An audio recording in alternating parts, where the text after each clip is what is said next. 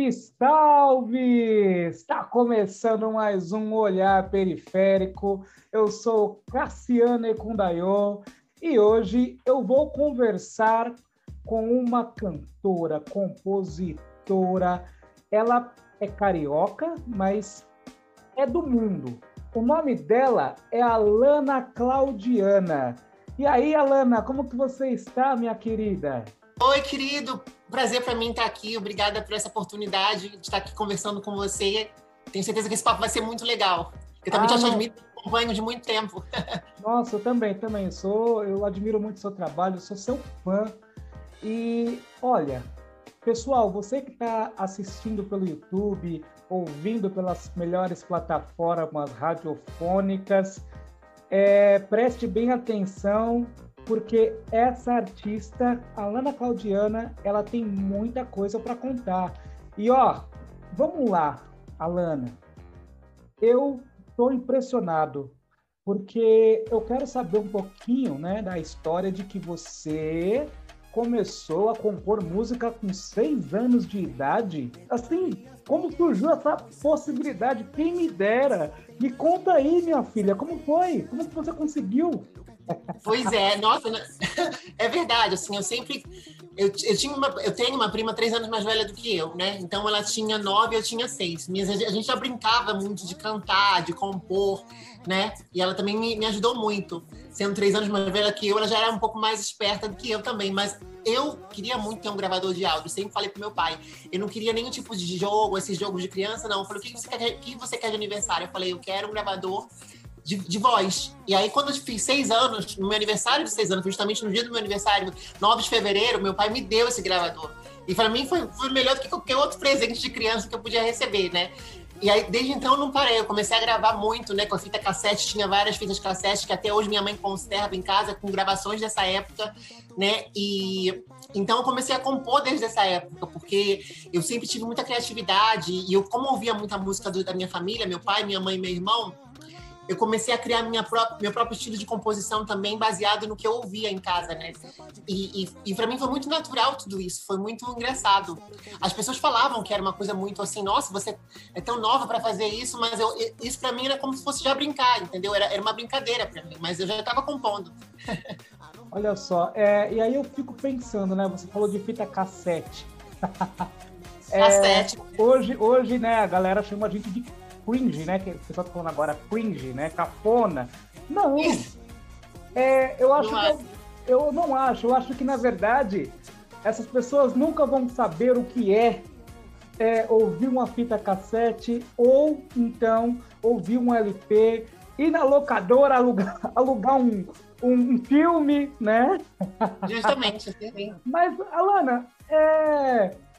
brincadeiras à parte, como que você, você teve alguma, algum estímulo, né? Você ouvia bastante música, mas algum outro estímulo? Alguém da sua família tocava algum instrumento?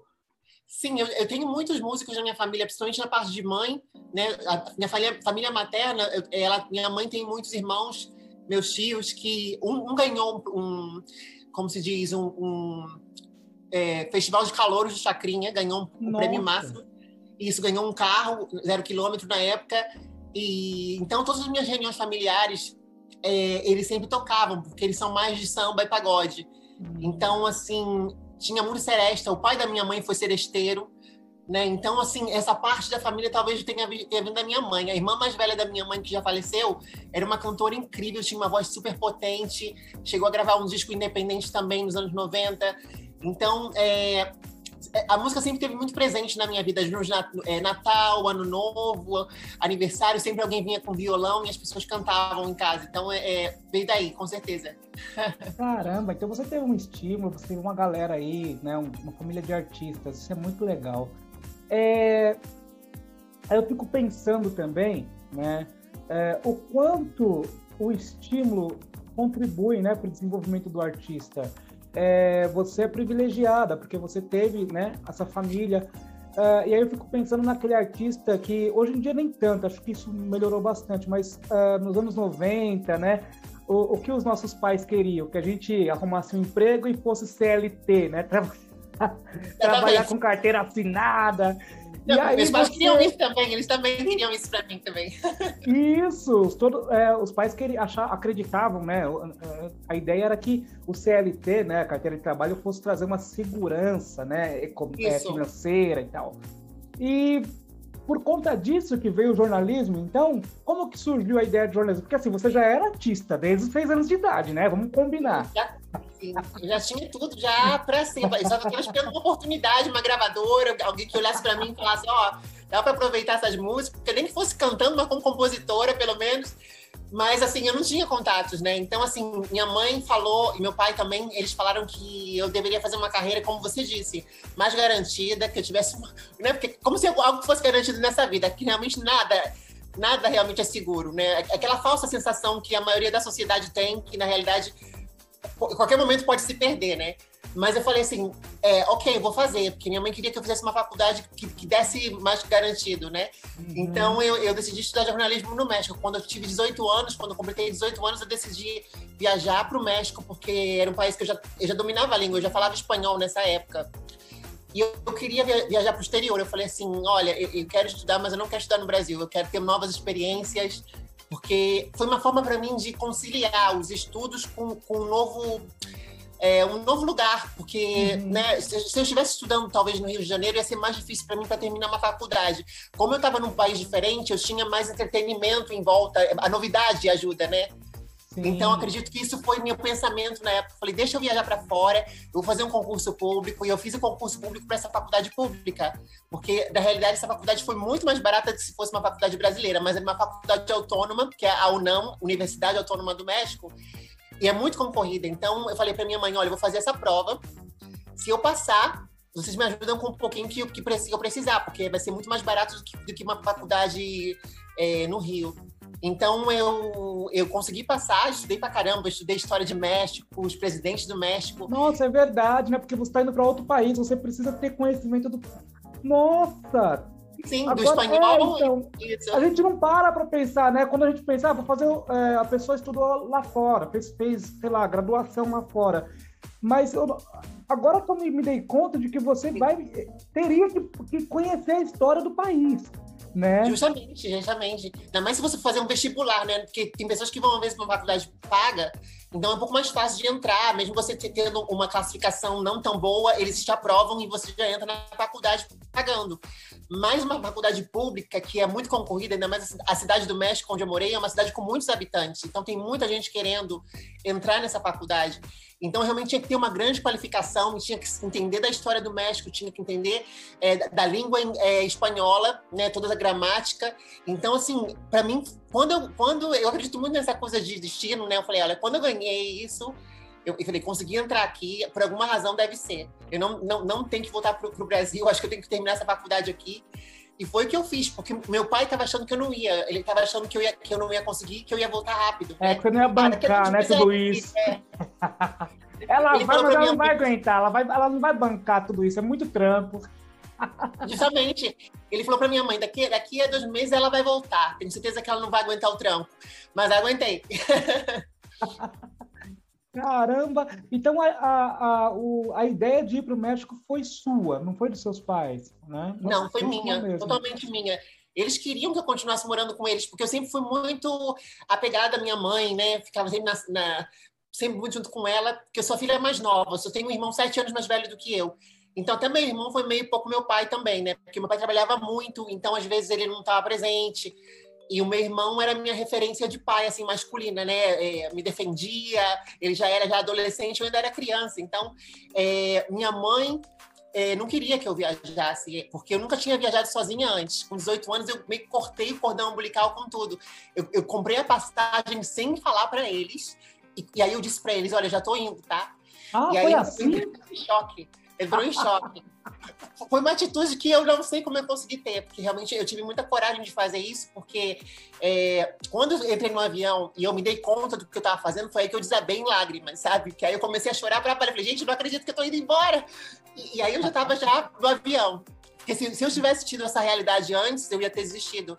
Mas eu acho que eu, eu, eu atuei no piloto automático. Eu falei, compra passagem, pega o avião, entra no avião. Aí quando eu me dei eu vi o céu do Rio de Janeiro assim, indo para longe, sabe? Aí a lágrima começou a cair. Agora, Vera, agora não tem volta. Justamente. Beleza, nossa, louco. que história interessante. E aí você terminou a faculdade e você foi para Madrid. Como que surgiu Isso. a ideia de ir para Madrid depois? É, surgiu outra oportunidade? Como foi? Foi. É, eu queria fazer uma pós-graduação depois do jornalismo. É, queria fazer uma pós-graduação de jornalismo internacional. Então, uma das minhas amigas que estudou comigo no México, ela era espanhola e morava em Madrid. Então, ela falou para mim: Olha, acho que você vai gostar de Madrid, acho que é uma cidade que tem tudo a ver contigo, é bem cosmopolita. E eu vou fazer agora uma pós-graduação. Agora que a gente já terminou a faculdade, eu já voltei para minha terra, que é, ela é espanhola, e eu vou fazer uma, uma pós-graduação aqui. Vem para cá para saber se você gosta da cidade. Se você gostar, a gente faz juntas. Eu falei, então tá. Então eu fui para Madrid no dia 18 de dezembro de 2006. Nunca vou me esquecer. Até o Natal eu não quis passar com minha Nossa, família. A data, você lembra da data. Foi marcante Foi. mesmo. Foi marcante, porque eu cheguei em Madrid, estava nevando, estava muito frio nessa época, porque lá é inverno em dezembro. E, e eu cheguei e eu vi toda a cidade, eu, eu adorei, né? E assim, é, tinha que começar já os estudos logo em seguida. E, e aí eu falei para minha amiga, eu, eu, vou alugar um lugar para mim e vamos começar a estudar aqui. E aí eu comecei a estudar, porque eu tive sorte também na época da residência, porque eu, eu tive como fazer o cidadã comunitária, porque meu pai tem, tem uma ascendência italiana, então consegui ser é, residente comunitária da, da União Europeia. Hum. Então isso também ajudou a eu entrar na, na, faculdade. Isso. Aí eu mostrei já o, o certificado do, do, México de jornalismo e aí comecei a, faculdade, na, a pós-graduação na Espanha. Isso. É, então você fez carreira mesmo na, na área de jornalismo. Sim, totalmente. E trabalhei como jornalista sete anos lá. Mesmo ah, e você trabalhou, você trabalhou em Madrid? Mas você trabalhou em Madrid? Em Madrid, sim. Eu trabalhei na revista Elle, na revista de moda da Espanha, edição da Espanha, Elle, por sete anos. Né? E aí, e aí eu, traba, eu, eu trabalhava durante o, o dia e, e, cantava durante a noite. Essa era a minha vida. Ah, você cantava em barzinho? Como que é? Você, você você já, já, tinha, já tinha gravado algum, alguma, algum EP ou algum single, ou você começou tocando nos barzinhos mesmo? No comecinho, é, logo quando eu cheguei, eu, eu já tentei gravar um, um, EP. E eu gravei, mas a qualidade não era muito boa. Que, aliás, eu, eu queria até recuperar esse EP hoje para ver como é que... Porque, porque, eu, quando ouvi, eu vi com um senso muito crítico. Então, eu, assim, eu, eu, falei, gente, pelo amor de Deus, eu vou desistir da carreira porque eu odiei minha voz, eu odiei tudo, sabe? E, e aí eu, eu, deixei para lá, mas eu, eu tava num computador antigo que já não consigo nem não consigo nem ligar mais, então acho que eu perdi esses dados. Porque tinha o CD também, eles me deram um CD nesse, nesse lugar, mas o CD desapareceu também, que isso foi em 2007, né? Já são é, quantos anos? É, 14 anos atrás. 14, 14 anos, anos atrás. Então, é, naquela época não era tão fácil de guardar informação, eu não botei nem no iCloud, nem no é, Dropbox, então, é, então eu tava tinha... perdendo. Não tinha como você armazenar, mas, mas não tinha onde armazenar. hoje, eu queria acabar com a minha reputação, é só encontrar esse saco. Às vezes Porque não. eu não tinha nenhuma experiência de estúdio, eu não tinha nenhuma experiência de estúdio e foi uma coisa muito crua, sabe, assim. Ah, mas às vezes você mas... pode se surpreender, né, de repente, né? Sim, talvez eu já agora... ouça com outros ouvidos, sim. Sim, agora eu tô curioso para ouvir essa... É, era só uma eu canção? Eu gravei o que é, era... é em espanhol, ah, eu gravei o que é o que é foi, gravei o que é o que é do Gonzaguinha em espanhol. É, que mais? Eu fiz, era, era, só covers, porque eu, eu não estava com certeza de gravar nada meu, então eu fiz alguns covers de músicas em é, espanholas e brasileiras versionadas ao espanhol. Era uma coisa bem cantautor, uma coisa meio MPB, assim, só que tocado por espanhóis, então não era uma coisa totalmente. Ah, então, não é Brasil, né? Não, não é, é... não é. Sabe, aquela coisa é. do samba era meio, era meio programação, não era totalmente real. Então, então eu fiquei muito assustada quando eu vi o resultado, né? Mas é, eu cantei num coro é, que, na, na, em Madrid tem a Casa do Brasil, que são pessoas, é, são todos brasileiros que fazem um coro, coral.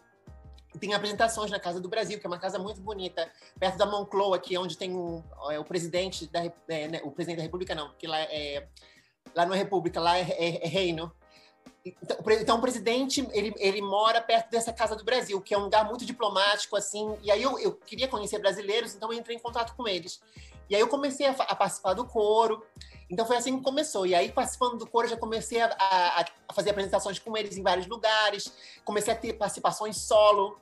né? Porque algum, algumas de nós é, cantava às vezes uma música sozinha e o coro ficava atrás fazendo meio que o backing. Então Sim. aí foi aí que eu comecei pouco a pouco. Mas realmente, é, quando eu decidi começar profissionalmente, gravar o meu primeiro álbum profissional, que eu posso dizer assim, ó, esse álbum foi muito bem feito, com, é, foi em 2008, já foi no ano seguinte, já. É, com né? masterização, tudo bonitinho. Isso, super, super qualidade, isso mesmo. E tocou, né? Tocou, tocou nas rádios, né? Chegou a tocar nas rádios em Madrid.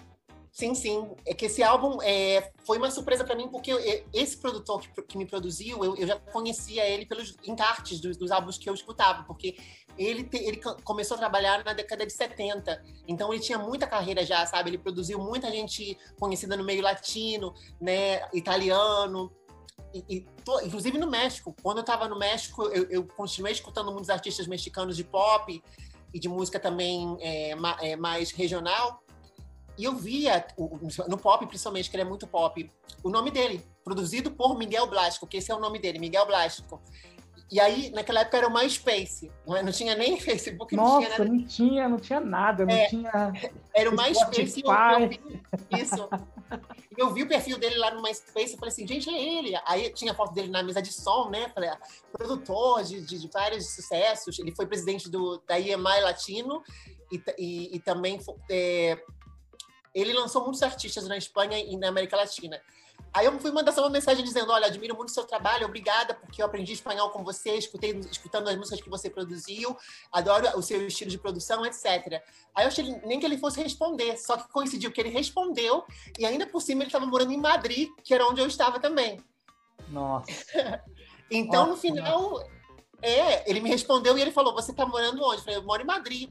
Eu sou brasileira, mas eu moro em Madrid. Aí ele falou assim: ah, vamos se encontrar, quero te, quero te apresentar o estúdio. Aí eu fui Caramba. no estúdio, né? Vi todos aqueles discos de ouro nas paredes dos álbuns que ele tinha produzido. Eu falei, ai meu Deus, eu quero um pra mim.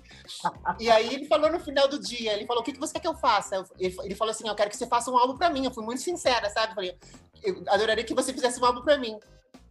Nossa, aí você. Falou, Isso. Não, você, você, olha, você é você ia na cara dura mesmo, você não tinha medo, não.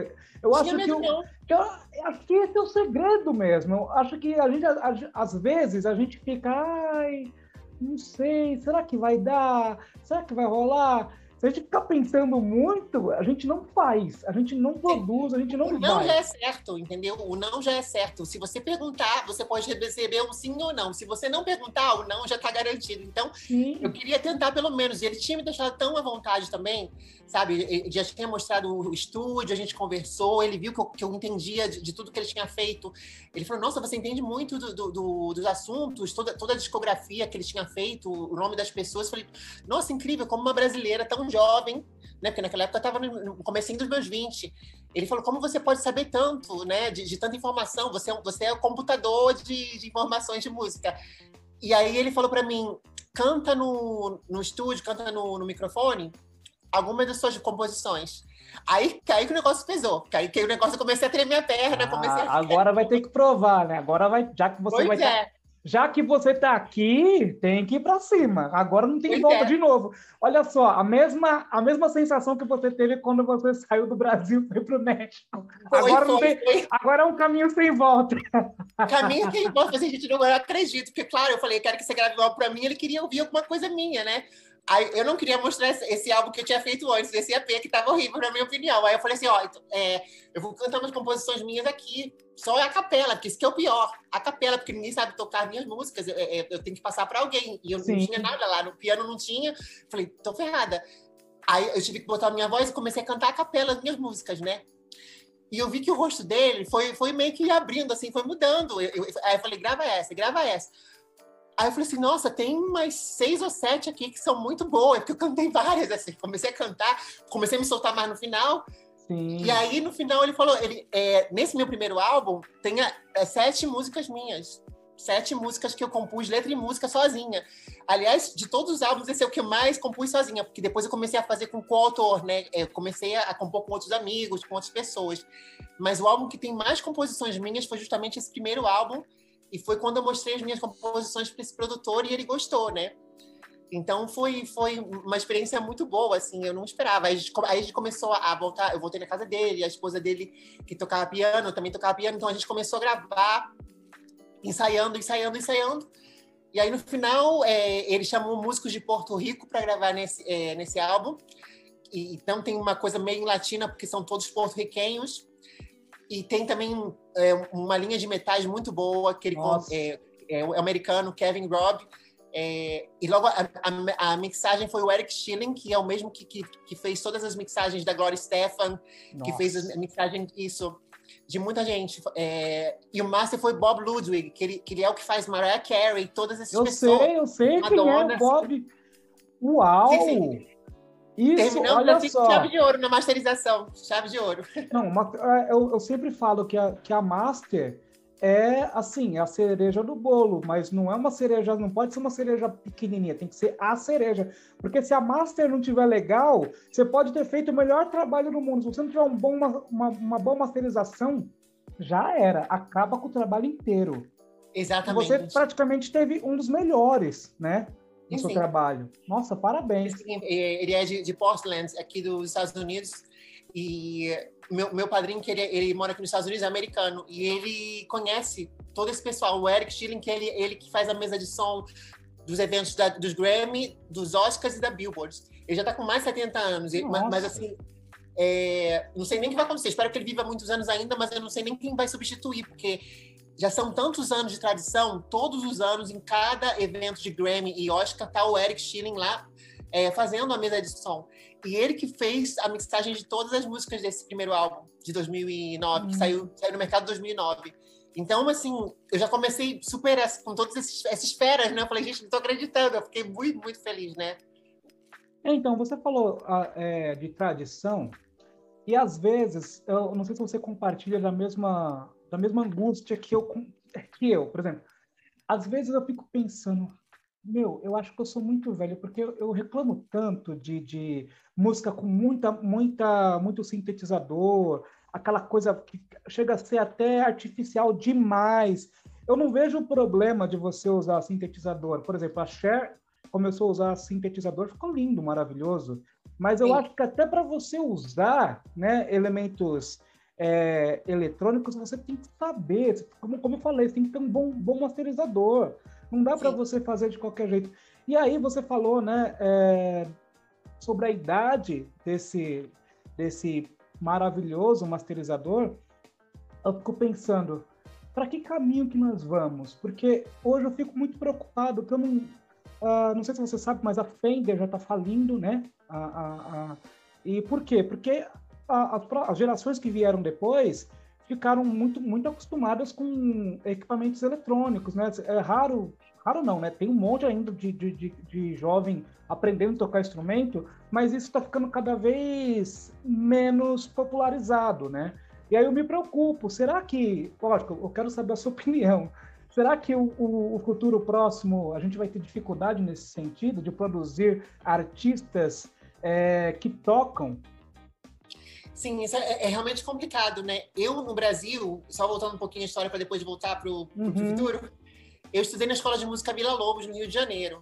Quando eu tinha 13 anos. Isso. Eu estudei, fiz, fiz formação, é, tanto a ler partitura, né? E foi lá que eu conheci também uma minha amiga de composição que chama Mariane Guerra, que é uma grande amiga minha, que é minha irmã, assim, que ela era, ela era minha vizinha e eu não sabia que ela era minha vizinha. A gente foi se encontrar na escola de música Vila Lobos, no centro do Rio de Janeiro. Então, assim, eu vi muita gente estudando, mas acontece que nessa época, eu tô falando já de anos 90, tá? Uhum. É, as pessoas já estavam com uma visão completamente diferente, porque a, a, escola de música Vila Lobos é muito tradicional. Tem gente que vai lá para é, estudar oboé, é, clarineta, Nossa. tuba. Então, são instrumentos que estão cada vez desaparecendo, né? Não sei que vocês façam um, uma orquestra sinfônica e aí você chama uma pessoa para fazer aquilo, mas é, é muito difícil você encontrar e claro, às vezes é um emprego para várias pessoas que têm essa formação. Então é terrível, porque os músicos estão perdendo muito trabalho, estão sendo todos substituídos por máquinas. E, é... e eu, na época, já tinha esse problema. Eu já estava preocupada com isso, porque eu via que as pessoas queriam entrar no, no, na escola de música Belo Horizonte para cantar alguns estilos que não era necessário nem aprender os instrumentos que eles tinham. E nem a, eh, tinha uma, um, um, um senhor, eu até me esqueci, que era uma pessoa maravilhosa, que ele dava aula de noções de estética. E ele botava Miles Davis para as pessoas escutarem.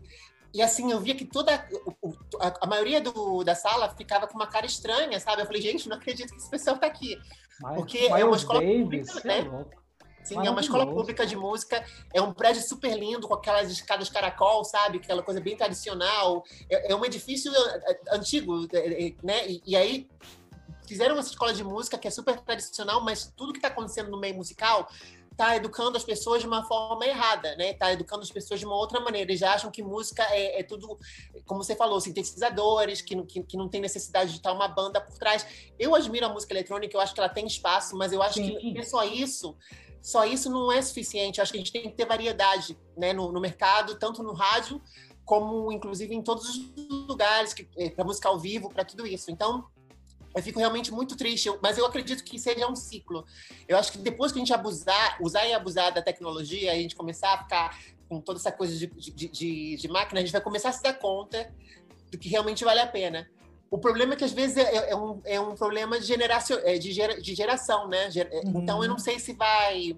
Se eu vou estar viva para ver isso ou não, mas é que nem a moda, tudo vai e volta. Né? Eu acredito que dentro de uns 20, 30 anos, talvez as pessoas comecem a se interessar a tocar um violino de novo, a, a, a realmente admirar um instrumento. Olha, essa peça aqui é peça de culto. Às vezes é um violino e vai achar que isso é uma coisa de culto. Vou colecionar, vou começar a aprender a tocar isso. Mas o problema é que vai demorar. Eu não sei se vou estar viva para ver isso, não, mas vai e volta, né? É, eu, eu, eu, concordo, né? É, com essa questão cíclica da música, né? Ela é cíclica, né? É, a minha a minha preocupação também, além disso, é em relação a gravadoras, né? Hum. Ah, o que acontece? Hoje você é uma artista independente. Ah, as gravadoras, eu tenho certeza que não vão sumir, né? Elas sempre vão existir aí, né? Porque tem gente que está muito tempo nisso, tem gente muito poderosa nisso também, né? A indústria, ela ainda é, é regida pelas gravadoras, não adianta, né? Por mais que digam, ah, mas eu sou independente, eu não preciso, não. A, o grande, a grande fatia do bolo está na mão das gravadoras, né? Isso a gente sabe. É, e não, ser, e não devemos ser, ser hipócritas. Né? a, a, grande questão é: hoje você é um artista independente. É, qual é a maior dificuldade de ser uma, um artista ou uma artista é, que fica nas mãos de uma gravadora? É ruim para todo mundo? Como que é?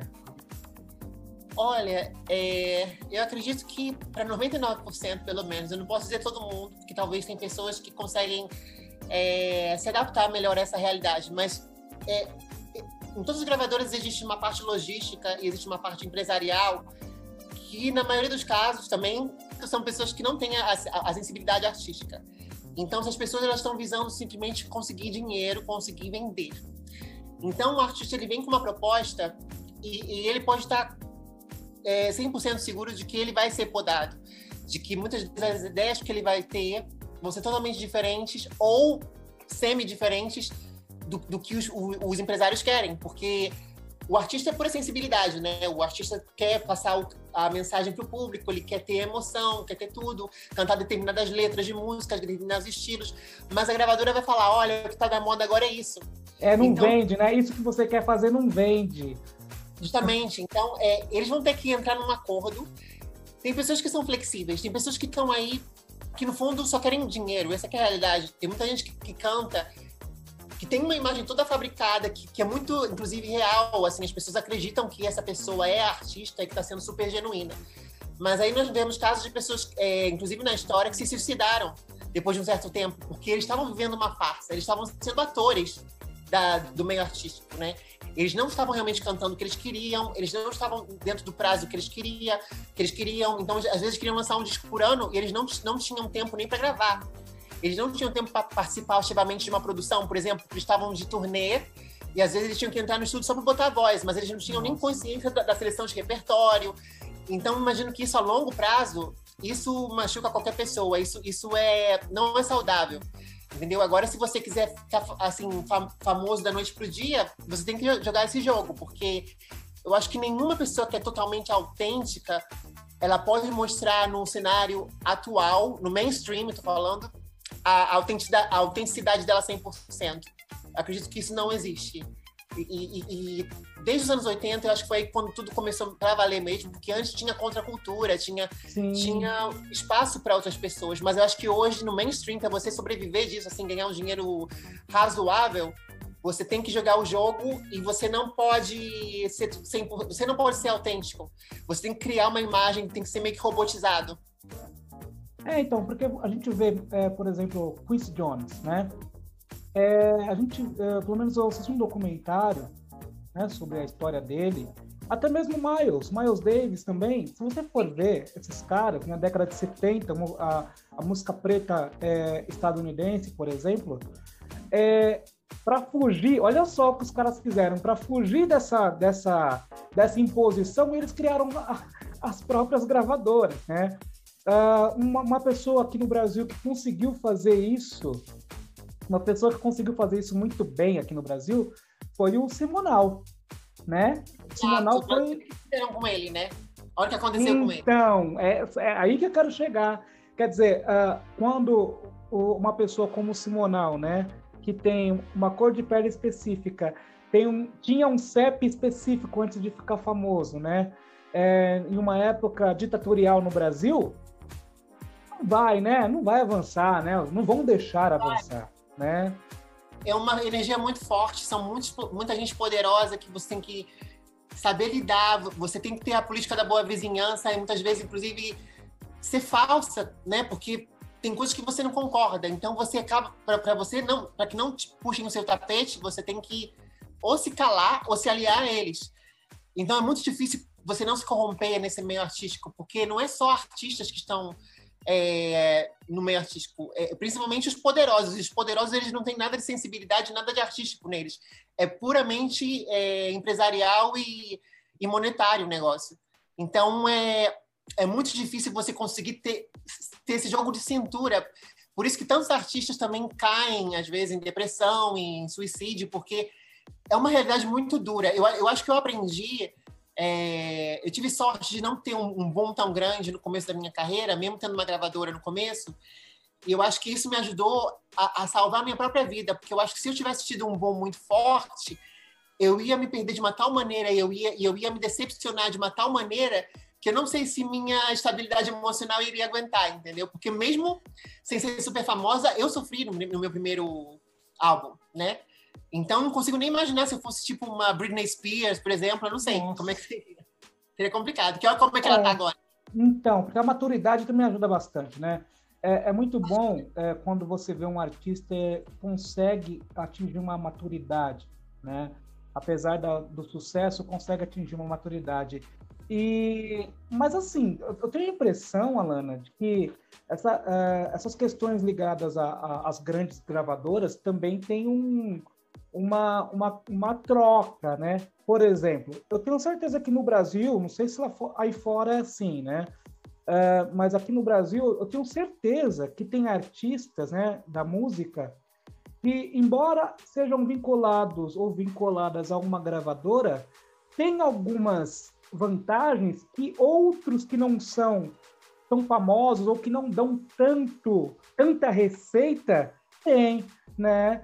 Eu, eu acho que isso existe também. Eu acho que tem gente que continua é, trabalhando com gravadoras porque a, conseguiu atingir um, um, sucesso tão grande com o advento da internet, né? Porque hoje não é que nem antigamente que você, para a gente conseguir um disco do, do, do, dos Beatles, é, o, o, disco saía esse ano, a gente conseguia comprar esse disco só daqui 10 anos, né? Só chegava no Brasil daqui 10 anos. Hoje é um piscar de olhos. Então, eu penso também que tem alguns artistas no Brasil e no mundo que chegou num ponto que só não tem, só, só não, não se torna independente porque não quer e porque também é vantajoso não ser independente. O que você acha? Você, faz sentido o que eu estou falando para você? Concordo, concordo plenamente, assim. Eu vou dar só um exemplo muito claro do que eu acredito, né? É questão de valores. Eu não estou dizendo que eu sou melhor do que ninguém, que ninguém é melhor sim, do que sim. eu. Não estou dizendo isso, não. Mas o dinheiro e a fama, é claro que corrompe o ser humano, entendeu? Corrompe e, e vai corromper as pessoas em maior ou menor grau. Mas é muito difícil você não ficar, você ficar totalmente imune quando você tem o poder nas suas mãos, quando você tem a fama e o dinheiro nas suas mãos, chega um determinado momento que você alcança um estilo de vida que você não quer perder. Então, é, o fato de eu ser sempre independente, de eu, de, de, de eu, nunca ter chegado a ser super milionária com meu dinheiro, com, meu, com a minha música, não ter sido rica, fez com que eu investisse no meu, no meu trabalho e eu tivesse satisfação só em ver o resultado do meu trabalho, entendeu? Então, assim, quando eu gravo os meus discos sendo independente, eu consigo a ajuda de alguns patrocinadores, eu também tiro do meu bolso para fazer esses álbuns. Mas isso tem um preço, claro, porque eu muitas vezes tenho que renunciar às outras coisas. É, eu não sou rica, então às vezes eu, eu, às vezes não viajo, às vezes eu não compro uma roupa, porque eu falo, eu quero pagar essa música para gravar, gravar com esse produtor. E essas pessoas, elas já têm já uma, um estilo de vida tão alto que eles não querem gastar dinheiro produzindo, so, produzindo sozinhas, entendeu? É, eles, eles não querem arriscar, é, já tem muitas contas para pagar e tem, tem muita coisa acontecendo na vida deles, então eles já não falam, ah, não preciso mais disso, não eu não quero mais fazer isso, deixa que a gravadora faz um disco para mim, eu, eu, eu, fico mais ou menos, sabe? Então, acho que não tem mais aquela coisa de compromisso. acho que quando a pessoa chega num determinado estado situação de poder, muitas delas, não estou falando de todas, mas muitas delas acham que já não precisam provar nada e não querem mais fazer nada interessante. Ah, já deixa para lá, já fiz, agora eu quero curtir a vida, eu quero viajar, quero ir pro, sabe? E, e, e acaba perdendo o compromisso com a arte, né? É, começa a ganhar dinheiro de outras formas e falar, ah, meu. Isso, qualquer coisa que eu gravar, qualquer coisa que, que a gravadora fizer, eu vou aceitar, porque na verdade o meu foco agora é outro. Né? Acaba mudando o foco. A pessoa esquece o porquê que ela, a, que ela começou, né? Por Sim, que, porque... que ela começou a fazer, fazer aquilo, né? Sim, é porque artistas de alma, né, que eu costumo dizer artistas de alma, tem muito poucos no, no, meio artístico. Inclusive, pessoas de longas carreiras não necessariamente são artistas de alma. Eles estão na carreira porque a imagem deles ainda vende, porque existe uma grande base de fãs que estão mantendo eles aí, e a gravadora não quer se desfazer dessa imagem. Mas, por exemplo, uma Barbara Streisand, que, que, que grava sempre, que, que, conseguiu há cinco décadas consecutivas, está sempre número um nas listas das paradas, é, é outra história. Ela realmente já está numa idade que ela poderia se aposentar e ela continua lançando álbuns, porque, porque é realmente o que ela gosta. Né? Eu dou outro exemplo, tem uma cantora italiana que se chama Mina, Mina Mazzini, ela está com mais de 80 anos, ela lança um álbum por ano, ela não aparece em público, ela, ela vive retirada na, na, Suíça, mas ela continua gravando porque ela gosta. Então ela faz a coisa por prazer, é um pouco como eu. Tudo que eu estou fazendo agora é por prazer, é porque eu gosto. Eu não estou pensando se eu vou ficar famosa ou não. Eu já estou num nível da minha vida, são 12 anos de carreira, que eu faço porque eu desfruto. Eu gosto de, de, ver o resultado das minhas músicas com um arranjo, eu gosto de ouvir o, re, o resultado final, a masterização, gosto de, de, imaginar a capa e fazer a capa do álbum. Então, isso já é outra satisfação. Mas não são todos os artistas que estão no meio artístico que têm, essa, é, que esse compromisso de realmente se preocupar com a estética, se preocupar com, com, com as músicas, com a mensagem que eles estão passando. Não são todos. Então, acho que artistas de alma é difícil de encontrar e vai ser cada vez mais difícil por causa da formação que, que a juventude está tendo, né? É, e aí a gente falando isso, parece que nós somos dois velhos gagás, né? Ah, idoso. Sim. É que no meu tempo, mas infelizmente a gente tem que falar sobre isso, porque realmente a chave virou de um jeito que eu, assim, eu tô assustado. E tem uma outra diferença aí, né? Só para a gente concluir essa parte. É, existe uma grande diferença entre você ser uh, talentoso ou talentosa e famoso, né? Às vezes existe um, uma confusão, não é porque você é famoso ou famosa que você é talentoso, né? Você tem um monte de gente que não tem talento, desculpa, não tem talento e é super famoso, e você tem gente talentosíssima que não consegue, não aparece. É, poucas pessoas conhecem, entendeu? Isso também Concordo, tem que mudar mais, Hoje é mais difícil ainda, porque antes, como eu falei, as pessoas apostavam em talentos novos, o, o, as gravadoras elas arriscavam, porque como era, era o tempo né, do, das vacas gordas, né? Então eles, eles tinham sempre um, um, um departamento que, que eles davam espaço para artistas de catálogo. O que, que era? É tipo investir a longo prazo. Mesmo se você não fizesse sucesso no primeiro no segundo álbum, tem contrato às vezes de cinco álbuns, entendeu? Então eles começavam a gravar e, e, eles investiam, eles, eles pagavam para esses artistas, porque eram, é, mesmo não sendo o mainstream, era um público, é, era, outro, era, era outro segmento que, que também tinha o seu, seu público, não tão grande como a, a música que estava tocando no rádio, mas tinha o seu público. Agora a gravadora não, a gravadora não quer arriscar mais. porque está numa fase de, de muita degra é, degradação da música. Então, eles só querem as fórmulas fáceis e repetir fórmulas, né? Eles não querem uma nova proposta. Se você tiver uma voz totalmente diferente, eles não vão te querer, porque eles querem que você tenha uma voz parecida com a da Adele, ou com a da Anitta, ou, ou, ou com a da Madonna, qualquer estilo que esteja na moda, né? Então, é, é muito complicado. E eu já vi muitas pessoas famosas morrendo de fome. Muitas. Então, é, isso também me ajudou a, a, ter uma visão diferente da, do meio artístico, porque não é aquela coisa, ah, você vai conseguir porque você merece. Não é assim. Você pode ser um excelente cirurgião, você pode ser um excelente dentista e você vai ter público para você. Mas se você for um excelente músico, não, não necessariamente você vai ter o, o seu sucesso. E a mesma coisa com atores também. Acho que tudo relacionado à arte. A arte, né? Muitos atores ganhando milhões em Hollywood e ótimos atores que eu vi morrendo de fome. Na Espanha mesmo eu vi atores maravilhosos que não tinham trabalho. Então, eu já eu criei consciência, eu, eu não me sinto ofendida se, se, eu cheguei, se eu cheguei a um nível ou não, porque eu acho que não é realmente só o talento que conta. As pessoas muitas vezes têm que fazer outras coisas para conseguir chegar que, que muitas vezes eu talvez não esteja disposta a fazer. Entendeu? Então, eu tem que estar consciente disso. É, até que ponto você está disposto ou disposta a se submeter, né, uma realidade na, na qual você não se enquadra, né?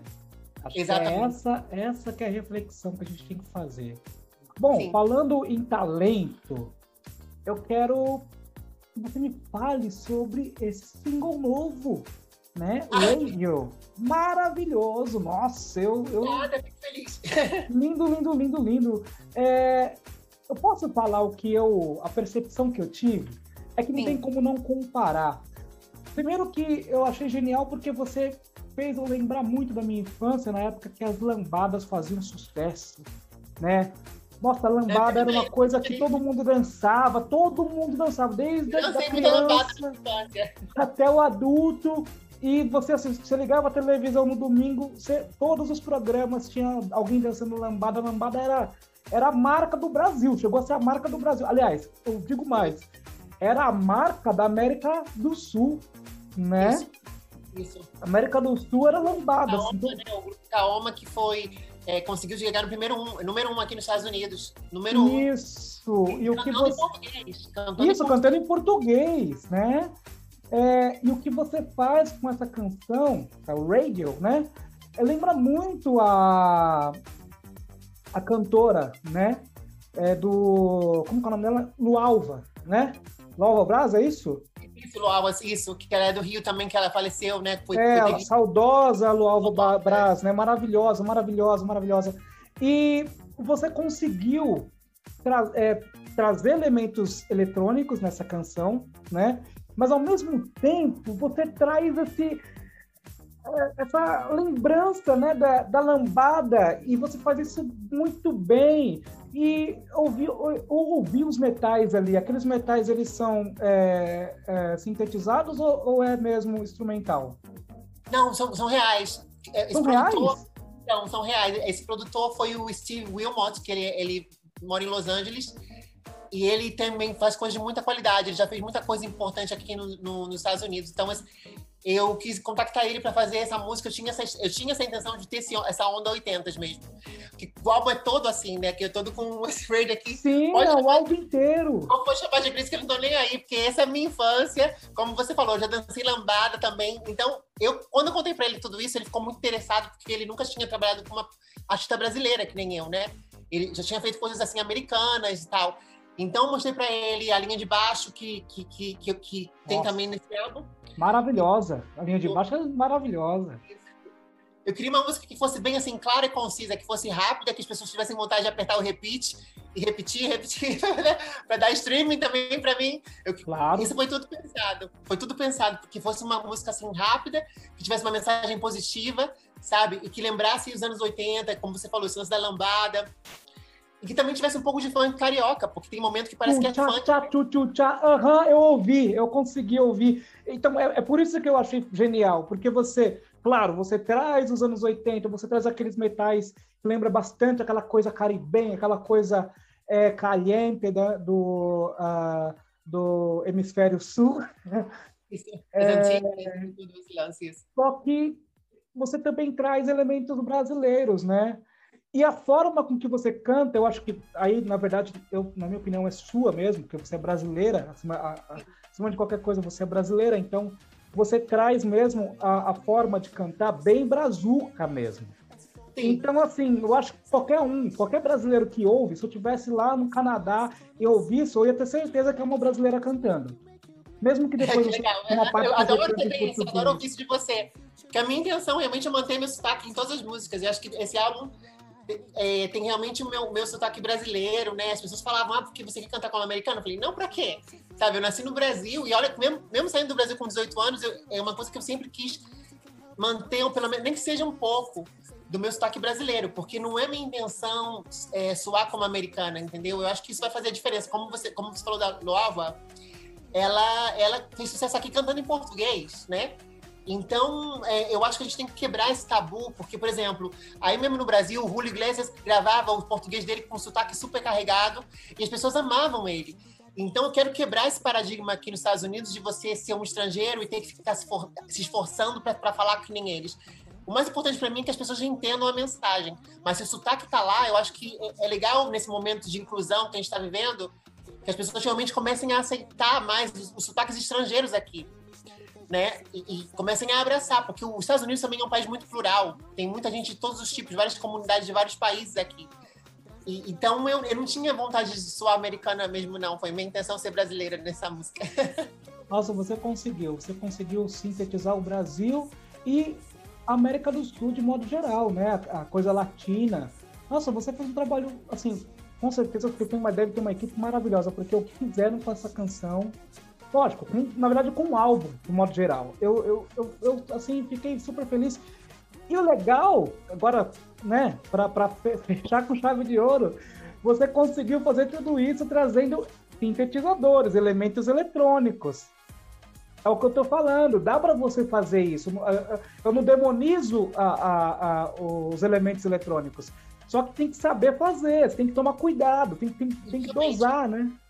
Tem que dosar, senão queria resgatar, queria resgatar essa, essa, década de 80, porque foi quando eu nasci. Eu nasci justamente no meio dos anos 80. Aqui revelando, revelando a idade já. É, eu sou de 83. Isso. Eu, eu também nasci aí, nessa ah, época. Ah, tá. então, é, eu, eu, eu, não pude viver realmente, porque quando eu estava em 89, eu ainda era muito pequena, minhas lembranças são muito pequenas. Então, eu, eu falei, eu queria poder reviver, porque tá voltando tudo, né? O The Weeknd, Dua uhum. Lipa, Kylie Minogue, Miley Cyrus, tem um monte de gente fazendo esse som dos anos 80 de volta. Então eu falei assim, agora eu vou, poder, vou ter a oportunidade de, como uma mulher adulta, poder viver de novo essa década que eu era criança, não podia dançar nas, nas, nas discotecas, né? Que eu, naquela época era discoteca. Era, era discoteca, nem... né? Isso. Então eu poder reviver isso, porque né, eu, eu, é um tipo de música que eu sempre escutei. Então eu falei assim, vamos realizar esse sonho. Eu queria, eu quis que o álbum fosse todo conceitual e realmente tivesse essa atmosfera, né? Que vai sair em vinil também. Que vai legal! Sair... Vai, que vai sair maravilha! As fotos que eu fiz tá tudo bem inspirado nos anos 80, maquiagem. Isso, é como se fosse um álbum dos anos 80. Acho que quem não me conhece, se você botar o, o, o, LP lá na loja, o pessoal vai achar que é um álbum dos anos 80, que não é um álbum de agora. Mas, é, mas isso é a minha intenção, realmente, é totalmente intencional. É, as 12 músicas do vinil, né? Porque a edição deluxe vai ter 20, vai, vai ter mais músicas. Mas as 12 músicas do vinil você põe lado A, lado B, tem aquele mesmo tempo entre que os dois lados. Nossa, isso. que nostalgia! Muito, vai ser muito legal isso. Eu, eu me escutar, é, né, que o álbum já está praticamente pronto, aí eu ponho já na ordem, e eu me escuto e eu falo, gente, é como se eu realmente fosse uma artista daquela época. Eu, eu gostei muito do resultado. E, e, como você falou, tem aquele sotaque brasileiro no fundo, mesmo sendo uma música às vezes, porque essa é muito brasileira, a radio. Mas tem umas músicas que, que lembram coisas de Pet Shop Boys, de When in Rome. E, e, mas mesmo assim, ainda, ainda tem um sotaque brasileiro no, na minha voz. Então, eu não queria perder em nenhuma, em nenhuma das faixas a minha essência brasileira, sabe? Porque, porque muitos artistas brasileiros, na época dos anos 80 e 90, cantavam funk melody e a gente escutava achando que era estrangeiro, mas eram todos brasileiros sim, que cantavam, sim. entendeu? O próprio Fábio Júnior, né? Ele, ele começou fazendo carreira com música internacional, né? Sim, o Sérgio é... Sá também, né? Sim. Isso, isso. Tim Maia, né? Tim Maia, isso mesmo, ele gravou em inglês Tim também. Maia, Tim Maia. Mas eu costumo dizer o seguinte: é, nós devemos falar com um sotaque, sabe por quê? Porque o bilíngue somos nós. Eles que não falam o nosso, o nosso idioma. Nós somos os bilíngues, então nós somos é, se for pensar mesmo, nós somos melhores do que eles, porque nós falamos dois idiomas, três idiomas. Eles não falam, eles não fazem questão de falar nosso idioma. Então, nós somos os bilíngues. Com certeza. Eu falo aqui com. Né, eu, eu tive um namorado aqui, estou casada agora, e os dois foram americanos. Se eu não soubesse falar a língua deles, a gente não ia, não ia conseguir se entender nunca. Sim. Então, graças a porque eu sei a língua deles, eu pude ter essa relação e, eu, e, a gente pode ter uma conversa, a gente pode se entender. Porque se eu não soubesse falar a língua deles, estava ferrado, entendeu? Sim, então. Não ia entender nada. Então nós estamos na vantagem, mesmo com o sotaque. nós temos que, que, ter a segurança, né? Porque eu acho que o maior medo dos artistas ainda é de querer soar americano, quando no fundo a gente tem mais conhecimento de línguas que eles. Eu acho que o sotaque é só um, é um mero detalhe. Eu acho que eu consigo comunicar de uma maneira clara. É, a maioria das composições desse álbum são minhas, eu compus em inglês. No começo eu tinha medo de, de parecer uma composição infantil. Falei, ah, eu eu, será que eu não domino totalmente o inglês? Mas no final o resultado foi. É, as pessoas falam, nossa, que letra super madura. Então eu acredito que a, a, o entendimento da língua inglesa eu tenho. Outra coisa é o sotaque, entendeu? Mas o sotaque para mim é importante para manter minha essência brasileira, que eu quero que eles saibam de onde eu vim, que eu tenho muito orgulho. Lindo, lindo. Nossa, adorei, adorei, adorei. É, eu quero saber live, é, as lives que você faz, sobre as lives que você faz de sábado, né? É, sábado horas, isso. isso, papo com vinho. Sobre o que é, sobre o que, do que se trata, né, essa live? Sim, o meu amigo Iveson Cardoso, né, o Vinho, que é o, o apelido dele. Ah, por é isso um... que é vinho com é, papo com vinho. Isso, é, é, é duplo sentido. É, tem, tem dois significados: vinho dele, de Iveson, e vinho da bebida. Sim. E assim, ele é um amigo maravilhoso que eu já conheço assim há muitos anos, já são quase 20 anos de amizade. E quando morava no Brasil, quer dizer, não, não, já estava fora, mas quando ia no Brasil a gente se encontrava. Então, assim, ele é um colecionador incrível de música, ele tem um conhecimento enorme, né? Tem vários vinis e tem vários, vários formatos. E no começo da pandemia ele me chamou para fazer essa live com ele. E, eu no começo nunca tinha feito live antes, eu estava até meio nervosa, mas aí eu fluiu muito legal. A gente já tem um público que está sempre nos acompanhando cada sábado, sabe, falando de música. E nós sempre, a cada, a cada dia, a cada sábado, nós é, selecionamos um álbum e aí nós dissertamos esse álbum inteiro. Toda a lista de músicas, a ficha técnica, e a gente fala sobre, inclusive, o passado, o histórico do artista. E é muito interessante, porque a gente está tentando, de uma maneira, resgatar, como nós falamos né, durante essa conversa, de resgatar essa época dourada da música. A maioria dos álbuns que a gente fala são de, são de 30 anos atrás, de 20 anos atrás, quando existia ainda um compromisso, quando ainda se vendia a mídia física, né? E, e, e, esse, e, esse, compromisso de fazer um álbum conceitual, não é vários singles soltos e, fica, e depois junta tudo e fica aquela coisa meio misturada, sem nenhum, nenhum sentido. Era a época onde os álbuns tinham um nome, né? E tinha uma capa, e tinha uma lista de músicas que contava uma história, Sim. um fio condutor. Tinha todas a, a, a le, as letras, você sabia quem era o, o, a pessoa que fez a master, você sabia é, quem eram os arranjadores, era lindo, lindo, lindo, era maravilhoso. Você até identificava, né? Conseguia identificar de quem era, eu acho que Isso! Às vezes você ouvia a música e falava, esse arranjo é do fulano. Ah, Isso. essa master é do ciclano, é verdade, é verdade. Exatamente. Tem, tem e quando de... músico, e quando o músico mudava, e quando o músico mudava de, de equipe, a gente percebia. Percebia. Né? É impressionante. Era bem claro, era bem claro o estilo, era uma coisa bem marcada que que tinha os selos de cada produtor, né? Quincy Jones, todos os trabalhos que Quincy Jones fez nos Estados Unidos, com Michael Jackson e também com outros artistas, você sabe que é a linha dele. Ali no Brasil era o Lincoln Olivetti. Ele fez umas coisas que era muito Lincoln, né? Sim. Mazola, né? Mazola também. Então, assim, as, as pessoas. Nelson Mota também. Nelson as pessoas Mota. vão perdendo, né? Eles vão perdendo toda essa essência. Você não sabe que tudo soa tão parecido que você não sabe o que é. Então, a maioria das nossas músicas, é, dos nossos lives de sábado, estão falando sobre álbuns da época de ouro da música. Ainda. Então, galera, ó, vamos acompanhar Alana Claudiana, vamos acompanhar então Papo com Vinho. Isso. E Alana, muitíssimo obrigado, foi maravilhoso. É, eu espero que você voe e que você continue sempre com essa é, com esse carisma, com essa autenticidade musical é, assim, você realmente traz o, o, que o artista tem, o que o artista tem que trazer, que é autenticidade. Parabéns pelo seu trabalho. Obrigada. Obrigada mesmo. Muito obrigada. É um prazer ter estar aqui com você, ter conversado. E esse papo foi maravilhoso, passou super rápido. Obrigada de coração. Obrigada mesmo. Eu que agradeço. Galera, esse foi o Olhar Periférico de hoje. Muito obrigado. Beijo e até a próxima.